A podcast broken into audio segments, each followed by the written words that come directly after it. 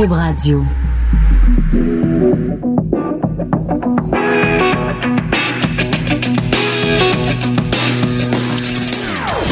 Des opinions bien à elle. Sophie Durocher. Son franc-parler ne laisse personne indifférent. On n'est pas obligé d'être d'accord. Bonjour, hi, bienvenue, welcome à l'émission To The Show. On n'est pas obligé d'être d'accord. We don't have to agree on everything. We can still be friends even if we disagree. Alors, vous aurez compris, bien sûr, avec cette petite intro fluentement bilingue, qu'on va revenir sur ce dossier qui je vous avoue, est en train d'embraser le Canada. C'est le fait que donc euh, le premier ministre ontarien Doug Ford a décidé de sabrer, de mettre la hache dans une partie, en tout cas, des services à la minorité euh, francophone, en reportant donc euh, cette possibilité qu'il y ait une université francophone en Ontario et également en abolissant le commissariat aux services en français de l'Ontario.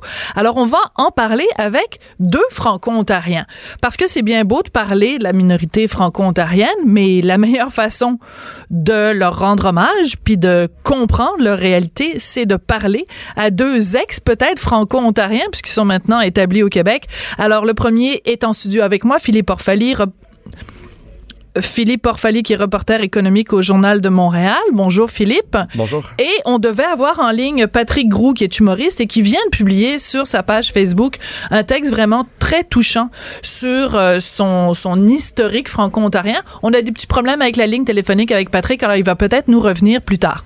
Philippe, euh, je te suis sur Twitter et je trouve ça très intéressant que toi, comme franco-ontarien, que tu témoignes de, de la réalité de ce que c'est. Quand tu as vu cette décision du premier ministre Doug Ford, as-tu été surpris? J'en croyais pas, mes, j'en croyais pas mes oreilles. J'étais complètement abasourdi. Pour moi, c'était impensable euh, que dans deux lignes du budget d'une mise à jour économique du budget provincial, M. Ford non seulement euh, mette la hache dans le commissariat au service en français, qui est une institution extrêmement importante pour euh, les francophones, puis en plus annonce l'annulation de l'université de l'Ontario français.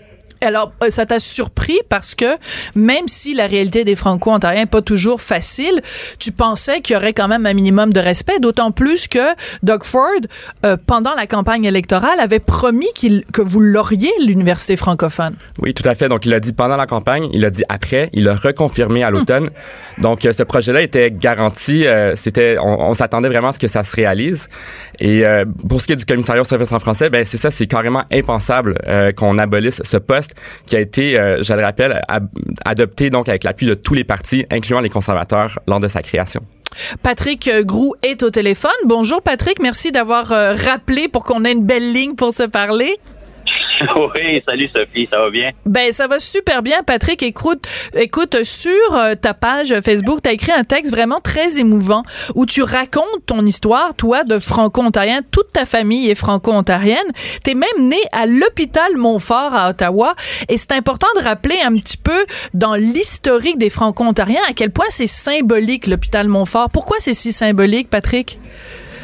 Ben, c'est symbolique parce que l'hôpital Montfort, c'est le seul hôpital francophone en Ontario. Donc, euh, si on se à ce qu'on lit euh, depuis hier sur les statistiques, on parle de, de, de 600 000, en fait, euh, francophones en Ontario. Donc, c'est des gens, ça, qui ont qui ont besoin de soins. Faut pas Mhm. penser. Souvent, on pense que les Franco-Ontariens sont parfaitement bilingues. Ouais. Euh, c'est souvent le cas, mais souvent, ça ne l'est pas non plus. Moi, mon père a un accent en anglais. Euh, when he speak in English, he speak like this. Euh, Comme une vache pas- espagnole. Exactement. Donc, d'avoir des soins en français, c'est important. Donc, l'hôpital Montfort, c'est un hôpital important parce que c'est le seul hôpital francophone en Ontario et euh, on a failli le fermer aussi. Souvenez-vous, en 97, Absolument. euh, il y a Gisèle Lalonde et euh, des dizaines de milliers de franco-ontariens qui s'étaient rassemblés justement pour... euh, pour, pour qu'on ne ferme pas euh, l'hôpital et ça a fonctionné et l'hôpital est très vivante aujourd'hui, fonctionne très bien. Donc euh, non, ça, ça tout ces, ces- ça, ça, me- ça me touche vraiment beaucoup ces coupures-là. L'abolition de l'université de l'Ontario français, euh, euh, on, on l'avait, on avait dit qu'on allait aller de l'avant avec ça et là on change d'idée. Puis euh, pire que ça, le, le- c'est le commissariat aussi au service en français. Tu sais, le commissariat en fait un travail très important de s'assurer Mhm. qu'on respecte le droit des, des, des, des francophones en Ontario et d'abolir ça pour moi c'est complètement inacceptable. Oui. Euh, et Philippe, tu l'argument qui a été utilisé par Doug Ford, c'est il dit ben écoutez, moi j'arrive, il y a un déficit, il faut que je coupe 15 milliards, on n'y arrive pas, faut qu'on serre la ceinture. C'est pour ça qu'on coupe ces services-là. Qu'est-ce que tu répondrais à Doug Ford s'il était assis à ma place? J'essaierai de répondre très poliment à M. Ford que c'est de la foutaise.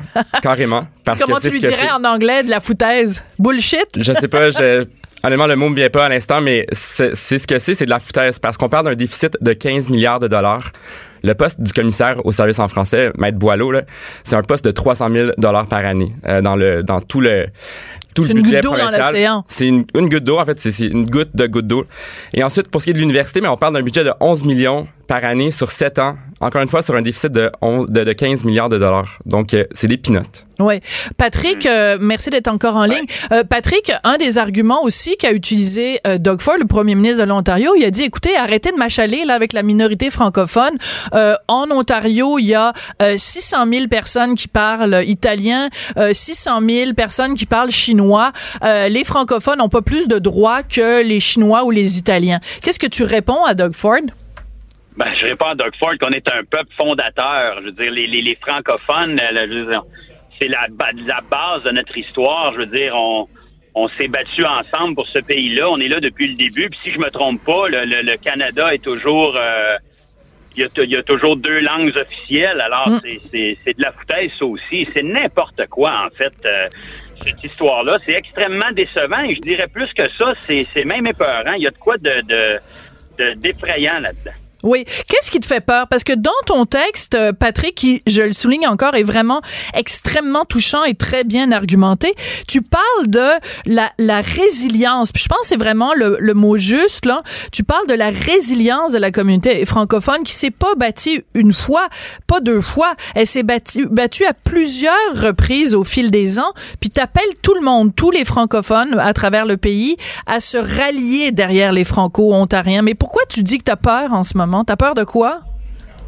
Ben, j'ai peur parce que ce, genre de comportement-là me fait peur. En fait, je peux pas croire qu'en 2018, euh, on est encore là. Tu sais, les, francophones, on se bat depuis 400 ans. Hein. En Ontario, les franco-ontariens, là, c'est à peu près ça, me semble. Je suis pas historien, mais ça fait 400 ans qu'on se bat pour ça. Mes grands-parents se sont battus pour leur hmm. langue. Mon père aussi, la même chose. Et avant, euh, ça se battait à grands coups de poing. ça, se battait autrement. Mais moi, j'ai vécu ça et euh, d'être une minorité dans une mer d'anglophones. Il faut, il faut être courageux des fois. Je ne sais pas si Philippe va être d'accord avec moi. Je pense que Philippe aussi est franco-ontarien. Ouais. Et c'est, ça prend même du courage des fois pour commander quelque chose à l'épicerie ou dans un dépanneur alors que tu sais que tu es entouré d'anglophones parce que euh, tu sais, tu, vas avoir un commentaire. Euh, moi, je, me suis fait traiter de frog à plusieurs reprises dans ma vie quand j'allais skier, euh, il y avait des chicanes, il y avait des batailles entre français et anglais. Donc, et là, je, parle plus quand j'étais à, l'école secondaire, quand on était plus jeune, mais ça, il existe un réel problème en Ontario, je pense, puis un peu partout, où euh, la, francophonie ou les francophones sont pas encore euh, en fait, moi, ça fait 20 ans que j'ai quitté Ottawa, puis je pensais que ça avait évolué, en fait. Hmm. C'est peut-être ça qui me déçoit énormément. Je pensais qu'on était rendu ailleurs, qu'on n'était plus dans ces espèces de débats-là de, de français-anglais, comme quand moi je sortais à l'époque. Euh, mais je, je, je, comme l'impression que Doug Ford, euh, Doug Ford nous ramène à, à l'ordre. Ouais, je pense qu'il nous ramène un peu au Moyen Âge, Doug Ford. c'est un petit peu, euh, un petit peu un recul. Philippe, toi, est-ce que t'as été, est-ce que t'as vécu ça, la crainte de dire, ben, d'arriver à l'épicerie puis de, commander en français puis de, de te faire euh, au mieux euh, regarder de travers, au pire foutre un point dans la gueule? Non, jamais. Jamais. La francophobie, je ne l'ai jamais vécue. honnêtement, pour moi, c'est un, c'est peut-être générationnel aussi, mais c'est un phénomène que j'ai jamais, on m'a jamais traité de frog quoi que ce soit. Je veux dire, je pense que ce que ce qu'on vit le plus quand on est francophone en Ontario, c'est peut-être l'indifférence. Hmm. Donc, euh, il y a peut-être pas cette prise de conscience par rapport à la présence de francophones. Mon, mon copain est anglophone et puis euh, il y a toujours un, certain niveau de surprise euh, chez ses amis de voir que ah oui, donc t'es francophone, t'as as grandi en Ontario, t'as eu accès à l'éducation en langue française en Ontario. Donc c'est pas de la francophobie, il y a peut-être de l'ignorance? De l'ignorance. je crois que c'est pas suffisamment enseigné dans les écoles de langue anglaise. Il y a cet aspect-là. Euh, sinon, y a- c'est sûr qu'au niveau des, des services gouvernementaux, il y a peut-être des roulements de yeux qui vont se faire euh, lorsqu'on essaie d'aller euh, faire renouveler sa carte santé en français, par exemple, ou son, passer son permis de conduire. Euh, donc ça, c'est des exemples que, que j'ai vécu. Et d'ailleurs, ça démontre à quel point c'est important le poste de commissaire au service en français. Parce que lorsqu'on vit ce genre de situation-là, ben, c'est quoi notre recours? Voilà. C'est de porter plainte au commissaire. Le commissaire fait ensuite enquête, il fait des rapports, il va peut-être euh, donc euh, commander des rapports spéciaux tout ça. Donc euh, ce, rôle-là nous permet de faire valoir justement de dénoncer ces gestes-là qui sont plus des, gestes passifs selon moi de de- d'employés gouvernementaux ou bien de, de bon des mauvaises compréhensions des obligations du gouvernement envers les francophones. Mais donc ça illustre à quel point ce, ce poste-là il est crucial pour faire valoir nos droits Oui, tu dis que t'as pas vécu de francophobie, puis je te, je te crois tout à fait. Par contre, euh, pas plus tard qu'aujourd'hui, sur les médias sociaux, t'as relayé un tweet d'une d'une députée conservatrice, si je me trompe pas, d'une en fait c'est une ex euh, c'est une stratège Ouais. conservatrice Bon, puis elle, écoute, euh, c'est de la francophobie. T'as même toi-même, t'as même utilisé le hashtag francophobie parce que elle compare les, les, les droits des francophones à quoi là? C'est comme c'est comme euh, Ben, c'est qu'encore une fois, on fait valoir euh, le fait que les services aux francophones, ça coûte cher. Et Oui. qu'on a un déficit de 15, millions de, 15 milliards de dollars. Donc, euh, Non, mais je on peut citer. apparenter ça à de la francophobie, effectivement. Écoute, écoute ça, Patrick. Vous- tu vas capoter, puis les auditeurs, vous allez capoter. Elle dit, euh, cette euh, députée, donc, qui s'appelle Ginny Roth, euh, cette politicienne, elle dit, pourquoi on aurait besoin d'un commission, d'un commissionnaire pour tout? Elle dit, on n'a toujours bien pas un commissionnaire pour les réparations de ponts ou pour euh, le, le, les CT scanners, comme les, les radiographies du cerveau. Donc, elle compare les services aux francophones à la réparation des ponts. Elle m'a dit, c'est une méchante claque en pleine face.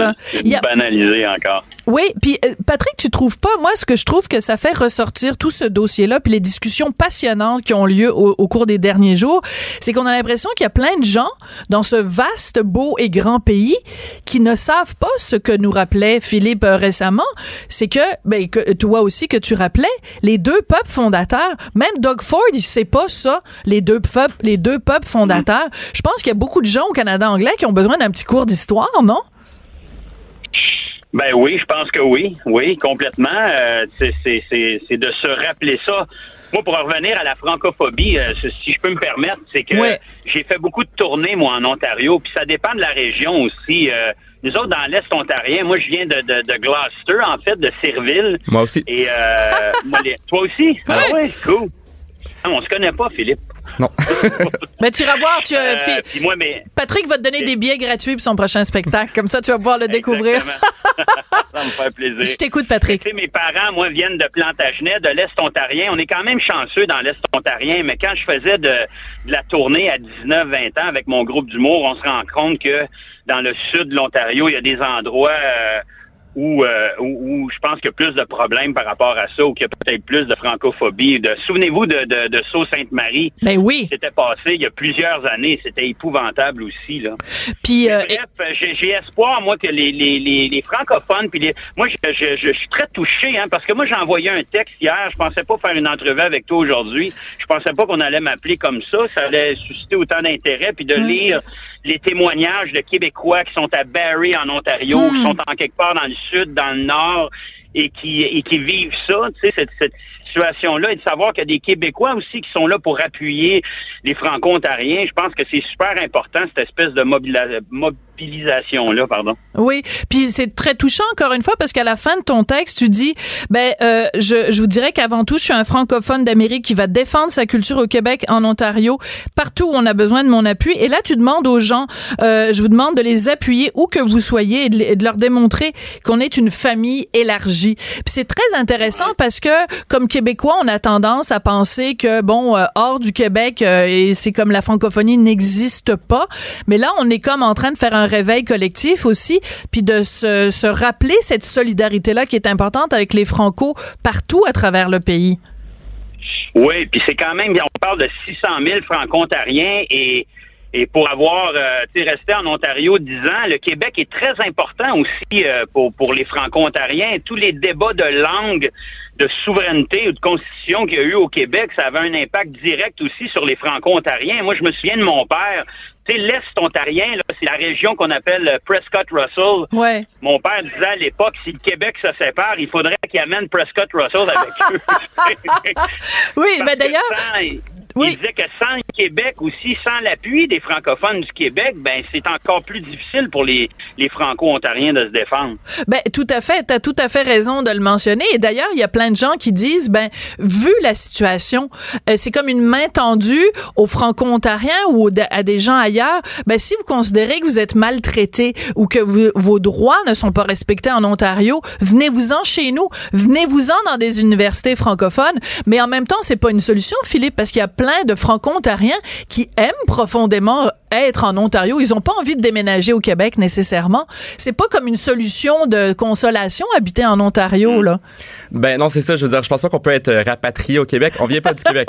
Euh, j'ai grandi en Ontario. J'ai fait toutes mes, mes études primaires, secondaires en Ontario.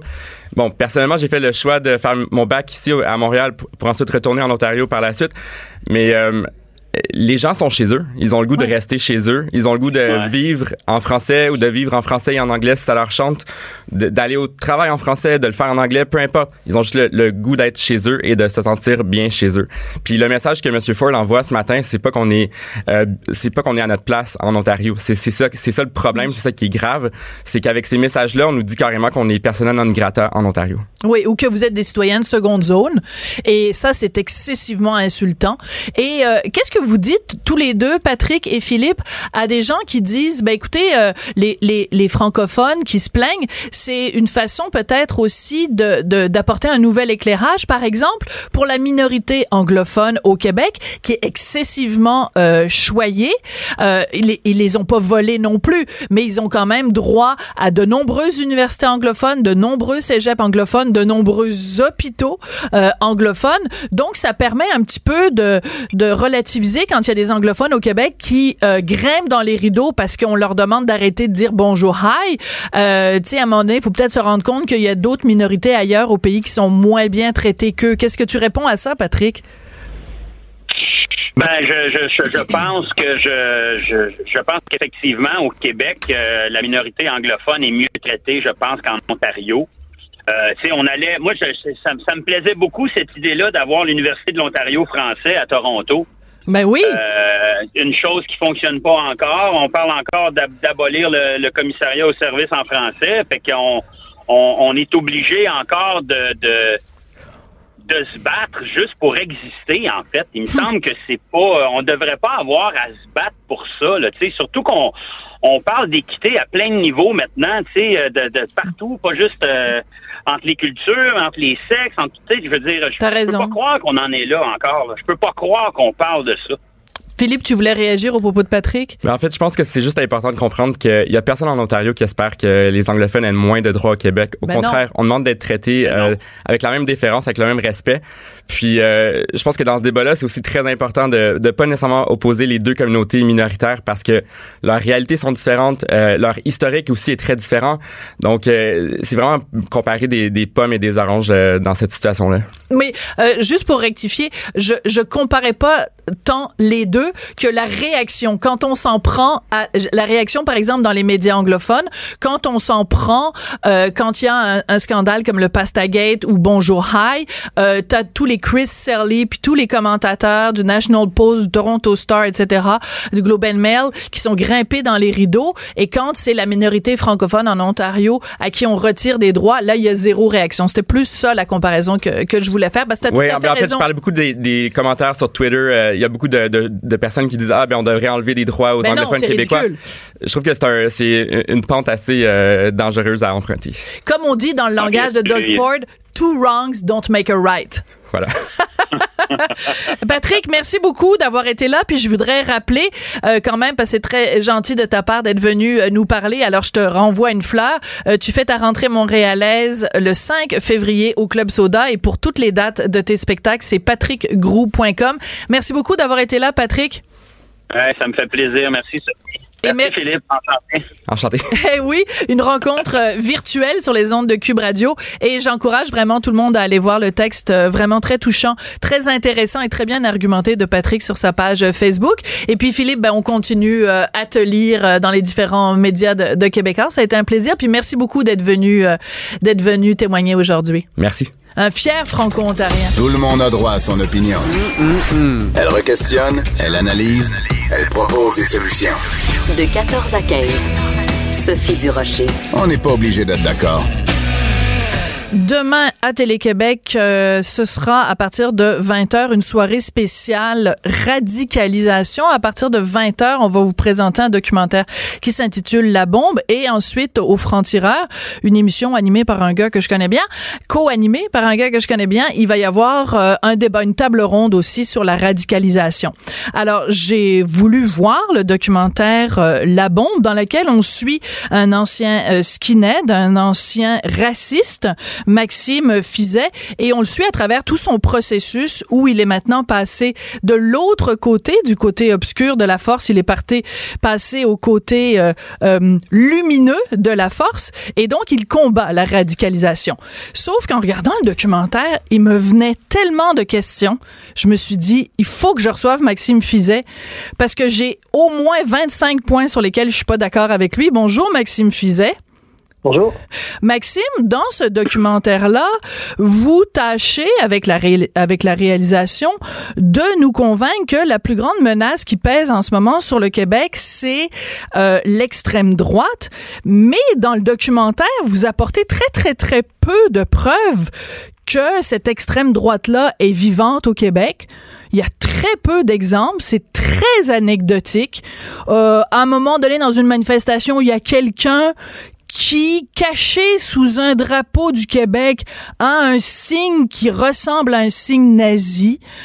Mais à part ça, honnêtement, euh, Maxime, je trouve que votre preuve est faible pour nous démontrer qu'il faut avoir peur de la montée de l'extrême droite au Québec. OK, pour vous, l'extrême droite, c'est juste les nazis. Non, mais c'est parce que convainquez-moi, qu'est-ce qu'il y a dans votre documentaire où vous venez? Parce que votre documentaire la façon dont on nous le présente là, c'est on va avoir peur après avoir vu votre documentaire, mais vous apportez pas de preuves qu'on devrait avoir peur.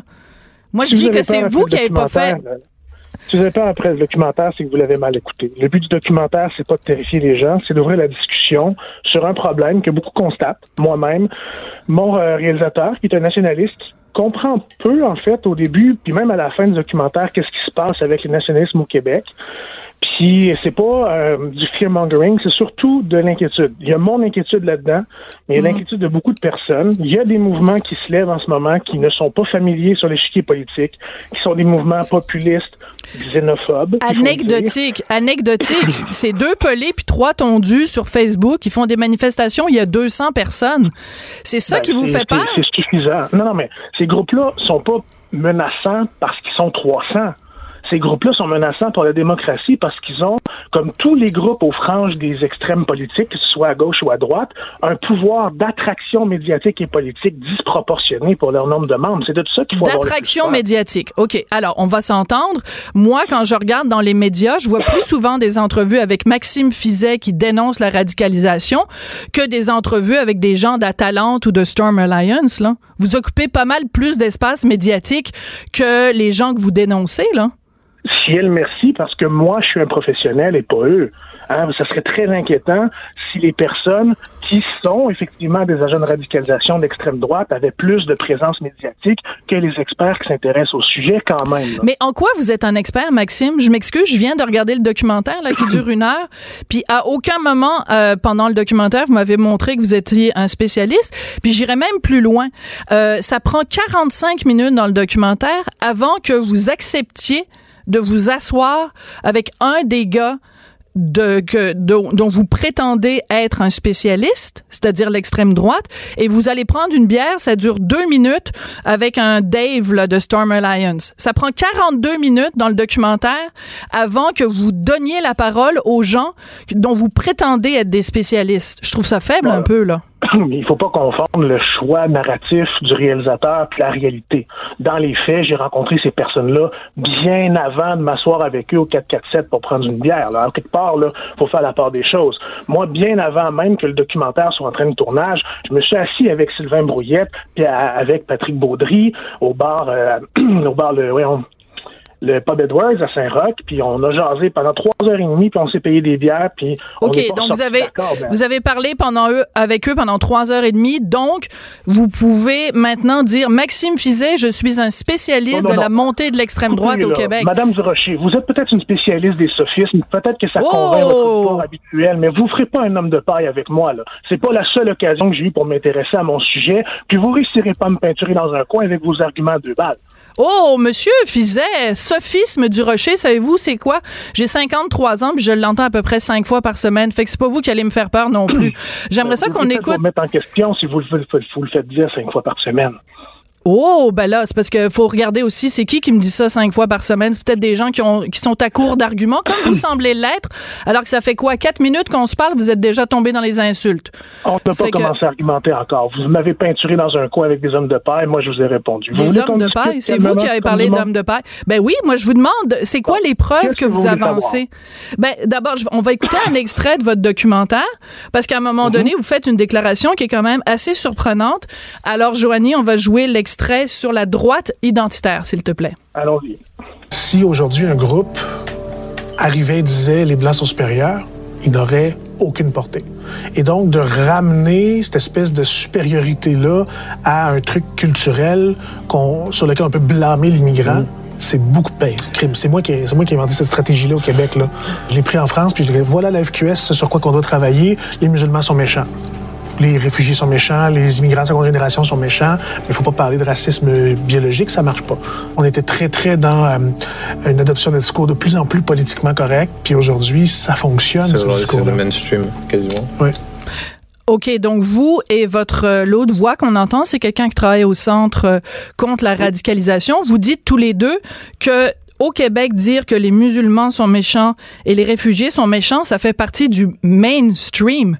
Qui au Québec, qui au Québec, Monsieur Fizet, honnêtement, qui au Québec se permet de dire que les réfugiés sont méchants et que les musulmans sont méchants, qui n'est pas rencontré par, et ce sont des propos qui sont totalement inacceptables. Vous êtes en train de dire que c'est mhm. rendu mainstream, puis que c'est politiquement correct de dire ça.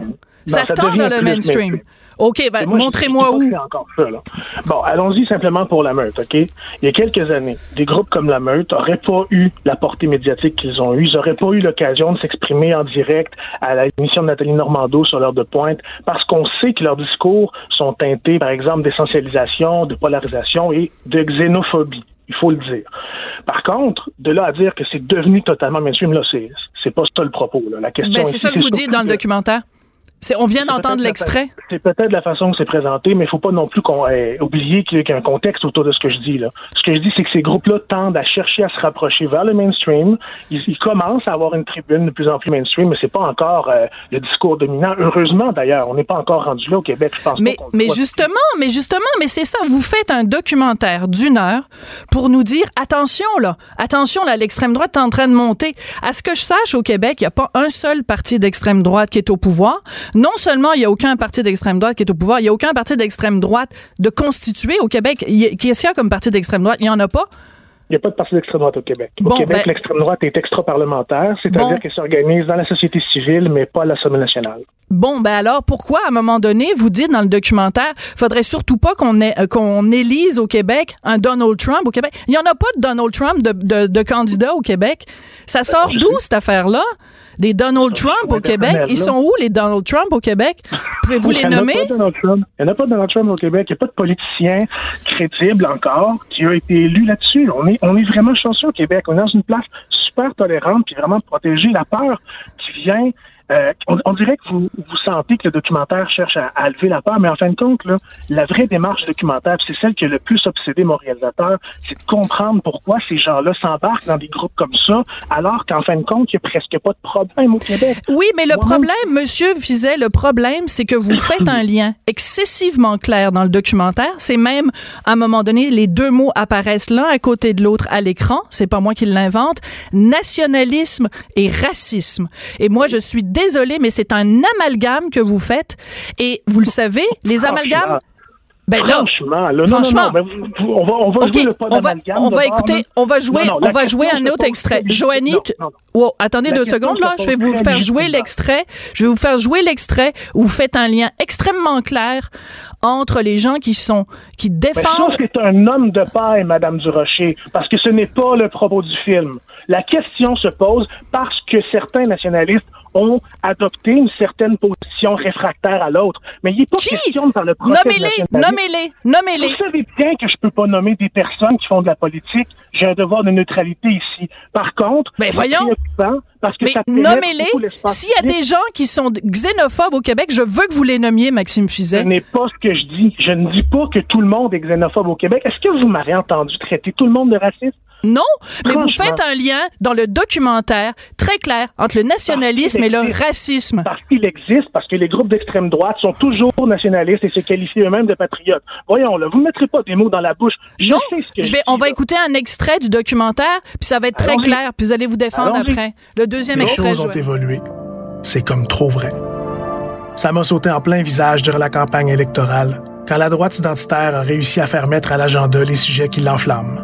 On parle des questions de l'immigration et de la protection du français. C'est ce qui a marqué cette 16e journée de la campagne électorale. On veut que les nouveaux arrivants réussissent un test de valeur. Et le peuple s'est fait entendre. Le premier ministre désigné du Québec, François Legault! La CAQ n'est pas un parti d'extrême droite. Mais malgré sa prise de position contre la meute, les loups ont quand même hurlé à la victoire. 40 000 membres, 40 000 votes. Nous sommes la meute. Alors, ce que vous venez de faire, là, dans le documentaire, vous parlez de, de l'élection de François Legault qui a été élu de façon démocratique. Et tout de suite après, vous allez sur la page de la meute pour montrer que les gens de la meute ont applaudi l'élection de François Legault. Ça, monsieur, le- monsieur Fizet, ça s'appelle un amalgame. Vous êtes en train de Absolument dire. Non, vous êtes non, en train d'associer les 40, supposément 40 000 membres de la meute à François Legault. Puis ça, là, je m'excuse, c'est une tactique de document. Mais voyons, Non, non, les gens viennent de l'entendre, l'extrait. Vous m'avez entendu dire mot pour mot que la CAQ n'est pas parti d'extrême droite puis qu'ils ont condamné Oui, la meute. et, vous meute, continuez, et vous non, à dire, le peuple s'est fait entendre. Puis vous allez à un extrait de la meute. La meute, c'est le peuple québécois, ça, Monsieur Fizet? Pas du tout. La meute s'est fait...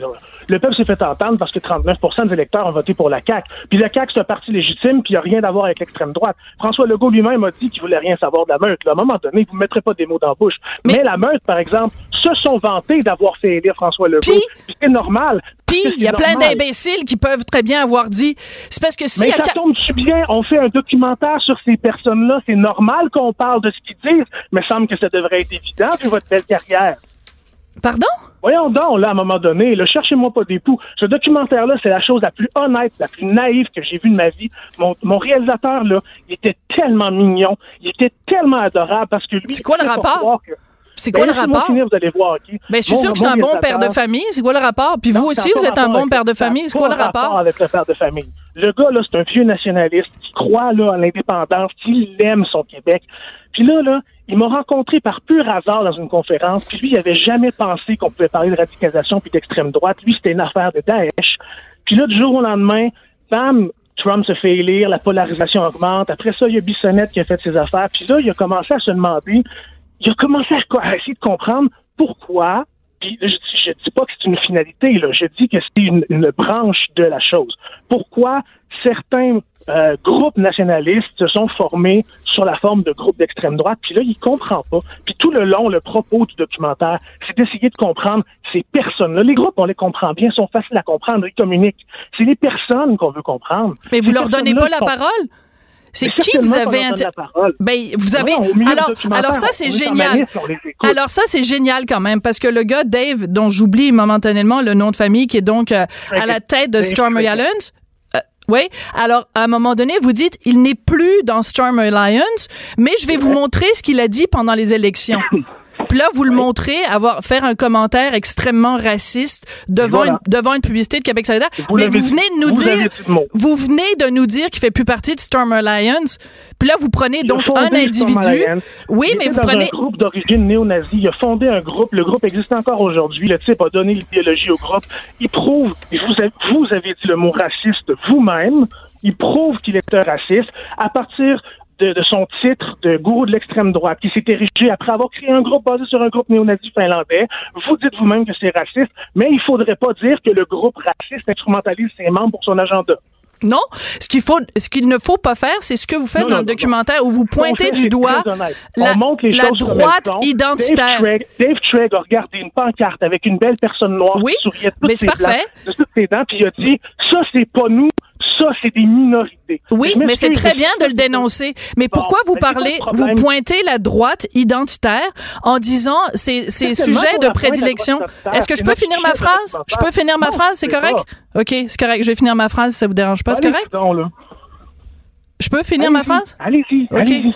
Vous pointez du doigt la droite identitaire en disant la droite identitaire, c'est deux sujets de prédilection. Puis là, on voit un extrait de Pierre Bruno qui parle de l'immigration et de la langue. La droite identitaire, donc, est pointée du doigt dans votre documentaire. Je vous rap- je- en quoi François Legault doit-il être associé avec les gens de la meute sous prétexte que les gens de la meute ont applaudi à l'élection de François Legault? Expliquez-moi ça. On connaît tous Richard Martineau.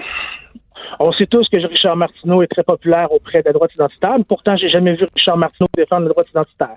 C'est la même chose ici. Il peut y exister une filiation unilatérale entre deux objets. C'est un principe de logique très simple. La droite identitaire favorise François Legault, mais François Legault ne veut rien savoir de la droite identitaire. C'est pas compliqué à comprendre. J'ai moi-même choisi les mots pour faire très attention pour que ce soit extrêmement clair que jamais au grand jamais qui que ce soit n'a accusé la CAQ ou ses électeurs d'être l'extrême droite. Mais la meute a majoritairement voté la CAQ et ils ont demandé la victoire. Pourquoi? Parce que les groupes extrémistes quels qu'ils soient, ont un pouvoir médiatique disproportionné, donc un pouvoir de mise à l'agenda Un pouvoir médiatique disproportionné, mais disproportionné par rapport à quoi? Si Par vous voulez, si vous voulez qu'on dénonce le fait que les journalistes leur donnent un micro, ça je vais je vais tout à fait être d'accord avec vous, mais c'est pas ça que vous dénoncez. Vous dites que leur propos est rendu mainstream, c'est totalement faux. Quand est arrivée l'horrible tuerie? L'horrible tuerie de la mosquée à Québec. L'horrible tuerie. Ben, c'est parce que, écoutez, même, terroriste. même le système de justice n'a pas, n'a pas retenu l'accusation de. C'est Le terrorisme. système de justice, parce qu'il est très fragile à ce genre d'accusation-là. Bon. Tous les experts ou presque sont d'accord. Mais oui, ben vous êtes un expert, vous êtes un expert meilleur que tous les experts qui ont dit nous ne déposerons pas d'accusation en terrorisme. dernièrement, parce que moi, je dîne avec eux toutes les semaines, les experts, puis ils sont tous d'accord avec moi. Ben c'est drôle Ah, parce qu'il n'y en a pas un seul dans votre documentaire, fait que vous devez aller prendre une bière avec Benjamin eux. Ducol. Benjamin Ducol, c'est lui le hola qui est dans le documentaire, il est très d'accord avec nous. Regardez là. Ben, Moi, on l'entend pendant en 30 train. secondes dans votre documentaire. En tout cas, euh, euh, quand est arrivée l'horrible tuerie de la mosquée de Québec, qu'ont fait les Québécois, monsieur, Ils monsieur Fizet? pleuré. Ils, ont, pleuré. C'était tellement touchant. Là. Ils ont pleuré, ils ont été solidaires, ils se sont regroupés autour de la communauté musulmane et ils ont dénoncé tous les propets. C'était tellement beau à voir. Là. Oui. tellement beau. Alors, alors, j'étais tellement content. Là. oui. Alors, le Québec, c'est ça, monsieur Fizet. Le Ben oui, Québec, c'est Québec, ça. C'est pas juste une chose, Madame Durocher. Le Québec, c'est plein de choses. Alors, c'est drôle parce que dans votre, non, dans votre documentaire, il n'y a rien sur les antifas. Il n'y a aucun, il y a aucune image de, d'antifascistes qui s'en prennent physiquement à- aux gens de... C'est ridicule. C'est quoi, là? Quoi? On va parler de féminisme, puis après ça, vous allez me dire, mais les hommes, ils n'ont pas la garde partagée. On parle d'un sujet, on parle OK, vous êtes incohérent, monsieur. Monsieur Fizet, non, là. Non, non, ça- pas du tout. Je vous fais une, ana- je vous fais une analogie. Non, c'est parce que vous parlez de Richard Martineau, vous parlez de féminisme, ça n'a rien à voir, c'est pas de ça qu'on Des parle. analogies, des comparaisons. Vous devriez comprendre ça. Il est question de documentaire. Votre ton est méprisant, monsieur Fizet. Non seulement... Vous avez, com- vous avez commencé avec est- des il est- questions hyper connotées puis des, des hommes de paille, là, franchement. Mais c'est quoi cette affaire d'homme de paille? OK, qu'est-ce que vous voulez dire? C'est quoi cette affaire-là, homme de Un homme paille? de paille, c'est un sophisme qui consiste en créer une copie piètre de l'argumentaire de l'adversaire pour le faire passer pour un imbécile. Me prenez pas pour un imbécile. Je connais, les tactiques, les tactiques des sophismes, OK? Mais vous avez peut-être pas fait exprès, mais moi, je trouve ça extrêmement déloyal de votre part de m'appeler, OK, de m'inviter à votre tribune puis de commencer à me cuisiner comme dans un interrogatoire, alors que moi, je ça s'appelle une entrevue. Ça s'appelle une entrevue, Monsieur Fizet. Puis si Mais vous n'êtes pas capable de le prendre, sur des arguments fallacieux. Ben- vous faites un très mauvais ben travail non. de journaliste. ben, ben, merveilleux. Ben, moi, je trouve que vous faites un travail pourri de documentaire. Qu'est-ce que vous voulez que je vous dise? J'ai Ben, toujours bien le droit, on n'est pas obligé d'être d'accord, là. Ben, visiblement, on n'est pas d'accord. Mais non, mais c'est parce que moi, j'aimerais quand même reconnaissez donc, c'est vous qui avez commencé par m'insulter. Alors, si vous n'êtes pas capable de prendre la critique, Monsieur Fizet. Non, je souligne les incohérences de votre documentaire, Monsieur Fizet. C'est ça que je fais. sont les je fais mettre. Ben, c'est parce que j'en, fais la liste depuis le début. Et j'ai répondu à chacune de vos questions de Ben, manière très non, honnête et non, ben oui, très honnête. En me parlant de Richard Martineau puis de féminisme, je vois pas c'est quoi le rapport. Vous êtes incohérent. Une comparaison. Ça s'appelle une analogie, ça aussi, c'est une méthode discursive. Oui, ah, ben là, puis le ton que vous utilisez, c'est tellement sympathique. Elle est condescendant, paternaliste et méprisant. Ben, félicitations, Monsieur Maxime Fizet. Je suis sûr que les médias de gauche vont avoir beaucoup de plaisir à vous parler. Passez une excellente journée, puis on regardera votre documentaire demain sur les ondes de Télé-Québec. Madame, Ben, ben c'est ça. Ben oui, merci. Merci de thanks for nothing, comme ils disent euh, dans, en Ontario. On vous écoutez, on n'est pas obligé d'être d'accord sur les ondes de Cube Radio. On n'est pas obligé d'être d'accord, mais on peut en parler. De 14 à 15. Sophie Durocher. On n'est pas obligé d'être d'accord. Cube Radio. Chaque semaine à l'émission, je reçois quelqu'un que j'appelle affectueusement une grande gueule, quelqu'un qui euh, est euh, a du front tout le tour de la tête et a pas peur de lancer des débats publics. Et mon invité cette semaine, c'est Normand Lester, que tout le monde connaît bien. Bonjour Normand. Bonjour. Normand, tu as décidé de lancer un pavé dans la mare, de brasser la cage, parce que tu voudrais, tu souhaiterais qu'on change le nom de euh, l'Institut d'études féminines à l'Université Concordia, qui porte le nom de Simone de Beauvoir, cette grande féministe. Parce que il y a plusieurs livres qui ont été publiés au cours des dernières années qui disent que Simone de Beauvoir était quoi une prédatrice sexuelle. Oui, avec son compagnon de vie, Jean-Paul Sartre. Hein, Simone de Beauvoir, c'est dans le fond l'incarnation même du féminisme. Hein, avec son livre célèbre, Le deuxième sexe. Mhm.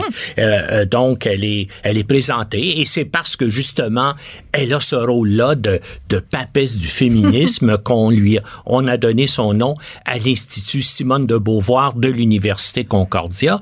Or, depuis un, un, certain temps, et moi, je me suis rendu compte de ça il y a, euh, il y a quelques semaines, quelques mois, il y a une série de livres qui sortent des, euh, des biographies notamment, mais des livres aussi euh, d'auteurs sérieux, notamment euh, des, des gens qui font sa biographie et la biographie de Sartre, qui indiquent que elle et Jean-Paul Sartre étaient des prédateurs sexuels et qu'effectivement, elle était complètement dominée par Sartre et que elle recrutait des jeunes filles, des mineurs. Parmi qui, ses étudiantes. Parmi ses étudiantes, elle les séduisait pour ensuite les donner à Sartre.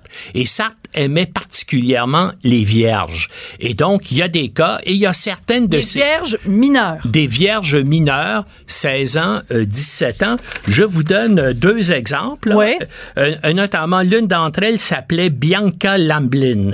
Et elle, c'est à l'âge de 16 ans là qu'elle a formé un triangle amoureux avec Jean-Paul Sartre et Simone de Beauvoir.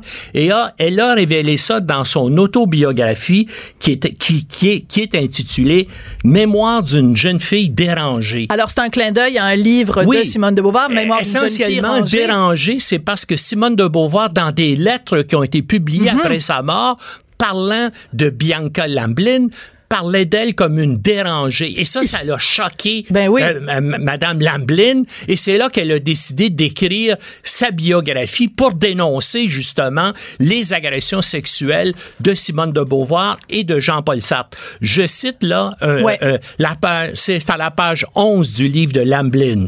J'ai découvert que Simone de Beauvoir puisait dans ses classes de jeunes filles une chair fraîche à laquelle elle goûtait avant de la refiler ou faut-il dire plus grossièrement encore de la rabattre sur Sartre? Écoute, on lirait ça euh, à propos de Harvey Weinstein ou de d'autres. Tout le monde serait scandalisé. Les féministes 2.0 au premier chef, elles rueraient dans les brancards en disant, euh, ben écoute, il faut enlever le nom de, de, bon, de, évidemment, et, de Harvey ça, Weinstein partout. Et ça, c'est dans le domaine public depuis, euh, je dirais, une dizaine d'années. Mais et, juste... et, je te donne Oui, un rapidement. autre cas euh, assez troublant. Euh, donc, une autre, une, une autre fille qui s'appelait, une autre des étudiantes de Simone de Beauvoir, qui s'appelait, elle, Nathalie Sorokin. Elle avait 17 ans.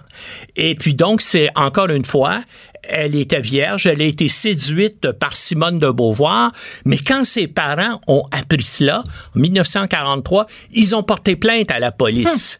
Il y a eu une enquête pour agression sexuelle qui a été ouverte contre Simone de Beauvoir et on ne sait pas trop pourquoi l'enquête euh, n'a été pas de interrompue, ouais. Mais c'est sûr, l'éducation nationale en France a interdit à Simone de Beauvoir l'enseignement pour le reste de sa vie. Ce qui est fort, ce qui est quand même absolument énorme. Normand, tu as, euh, après avoir pris connaissance de toutes ces informations-là, tu as Oui. toi-même Ben contacté oui, me l'Université Concordia et l'Institut Simone de Beauvoir. Et quelle a été leur Oui, ben réponse? c'est ça, je me suis dit, ben c'est c'est terrible. Et puis on sait, puis on en parlera peut-être si on a le temps plus tard, ce qui est arrivé à Claude Jutras, Absolument. où on a enlevé son nom de partout. Alors, j'ai envoyé un courriel à l'Institut Simone de Beauvoir en disant, est-ce que vous êtes au courant de ces faits-là? Et puis comment, pourquoi on n'a pas changé, on n'a pas enlevé le nom?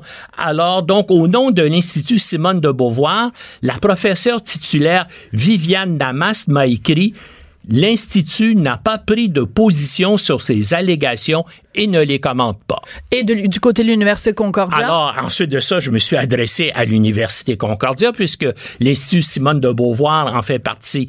Et là, c'est la porte-parole officielle de l'université, Mary Jo Barr, qui a réagi. Elle m'a dit, c'est la première fois que ces allégations sont portées à notre connaissance.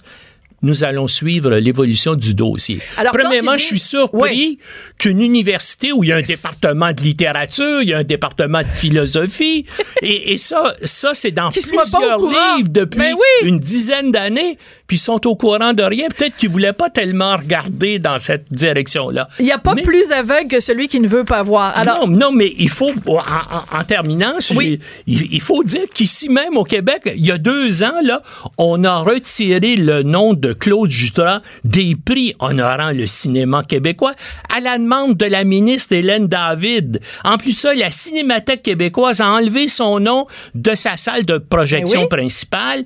Puis il y a plusieurs villes du Québec, dont Montréal, Lévis et Saint-Bruno de Montarville, qui ont banni son nom de leur toponymie. Alors, j'ai hâte de voir, je vais, je vais contacter le ministère de l'Éducation pour demander est-ce que c'est normal qu'un institut universitaire porte le nom de Simone de Beauvoir? Et moi, j'irai un peu plus loin. Kim Lizotte a écrit une série pour Radio-Canada qui s'appelle Les Simone et elle l'a dit clairement que c'était inspiré de Simone de Beauvoir.